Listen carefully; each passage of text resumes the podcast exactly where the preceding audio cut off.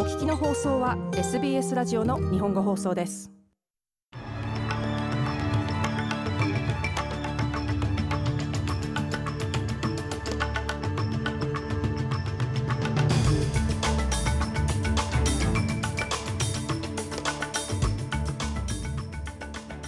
7月26日午後のニュースをシドニーから大場由美がお届けします。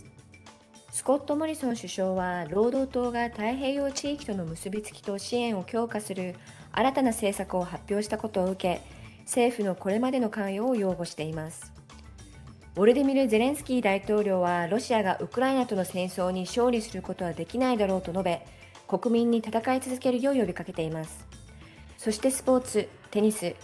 バルセロナオープンで優勝したスペインのカルロス・アルカラス選手は最年少記録で ATP ランキングのトップ10入りを果たしました。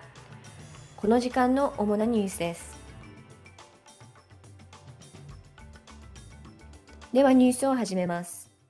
労働党はオーストラリアの政府開発援助 ODA を今後4年間で5億2500万ドル増額し太平洋諸国と東ティモールに提供することを発表しました。先週ソロモン諸島が中国と安全保障条約を締結したことを受け、野党はモリソン政権によるこの地域の関与について激しく批判しています。労働党のペニー・ウォング外務報道官は、この政策はインフラ、放送、太平洋労働計画、そして気候緩和を優先させることに重点を置いていると述べています。Pacific Island leaders have made absolutely clear 太平洋諸島のリーダーたちは国家の安全保障と経済の第一の課題が気候変動であることを明確に示しています。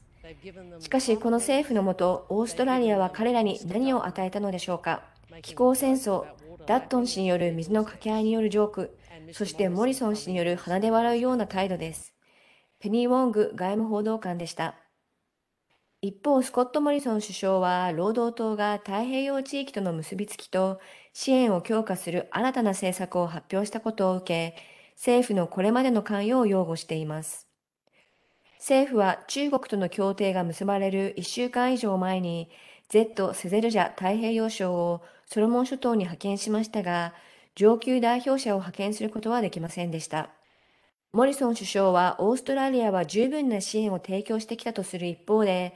中国がソロモン諸島に海軍基地を設置した場合の地域の安全保障を懸念しています。つまり彼らが言っているのはこれまでと同じことを続けるということです。違いは一つだけです。私は連邦警察 AFP を送り込みましたが、労働党はこの問題解決に際して ABC を送り込むというのです。スコット・モリソン首相でした。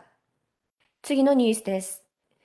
トランスジェンダーの子供たちが学校でスポーツをすることについて発言し、議論を起こしたニューサースウェル州の自由党候補、キャサリン・ディーブス氏について、マルカム・タンブル前首相は彼女の公認を取り消すべきだと述べています。シドニーのワリンガ選挙区に立候補しているディーブス氏には、殺害脅迫が届いており、連邦警察に紹介されています。タンブル氏は ABC に対し、ディーブス氏の発言は全く受け入れられないと述べています。彼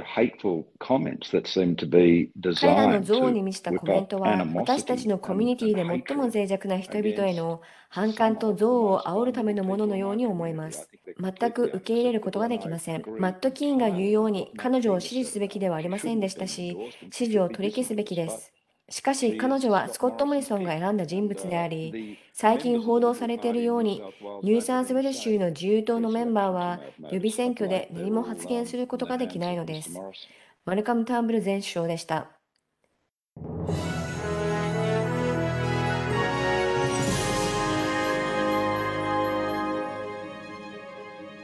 ニュースを続けます。ニューサーズウェル州の全域で来週水曜日、教師が24時間のストライキを起こすことが分かりました。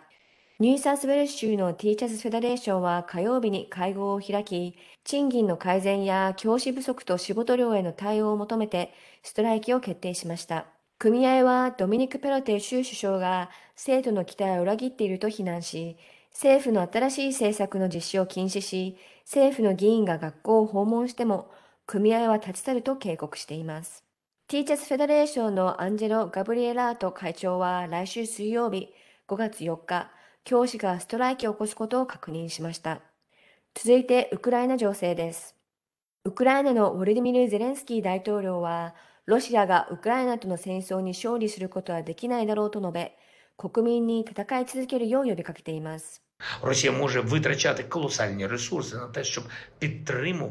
Russia can spend enormous resources. ロシアは戦争のため莫大な資源を費やし、世界全体の自由にまで対抗しています。ロシアを発展させる可能性のあるものをすべて国民から奪い、その可能性を近隣諸国の生活を破壊することに向けています。しかし、歴史の教訓は明らかです。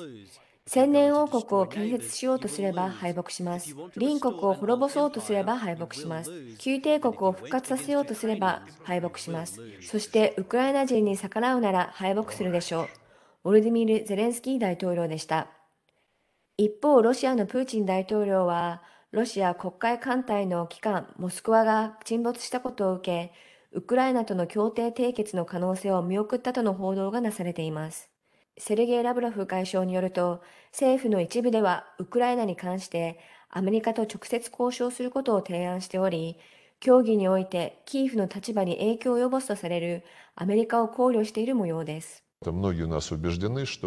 我々の多くは、ウクライナの本当の立場は、ワシントンやロンドンなど、西側の首都で決定されていると確信しています。したがって、我々の政治アナリストは、なぜゼレンスキー大統領のチームと話すのか疑問を呈しており、アメリカと話し、交渉することで、何らかの合意に達することができると述べています。我々はゼレンスキー大統領が提唱したチームと交渉を続けていきますが、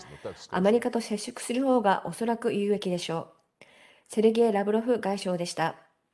ロシアは世界に対して核戦争のリスクを軽減したいと述べる一方で、そのリスクを過小評価しないよう警告しています。キーフからの報道によると、月曜日の早朝、ロシアの一連の攻撃はウクライナ東部で阻止されています。最後にスポーツ、テニス。スペインのカルロス・アルカラス選手が、ラファエル・ナダール選手以来となる最年少男子テニス選手として ATP ランキングのトップ10入りを果たしました。アルカラス選手は19歳の誕生日を約1ヶ月後に控えており、現在9位にランクされています。アルカラス選手はバルセロナオープンで優勝したことにより、順位を2つ上げました。日曜日開催された決勝戦では、同じくスペイン人のパブロ・カレーニョ・ブスタ選手を6-3-6-2で下しています。以上、4月26日午後のニュースでした。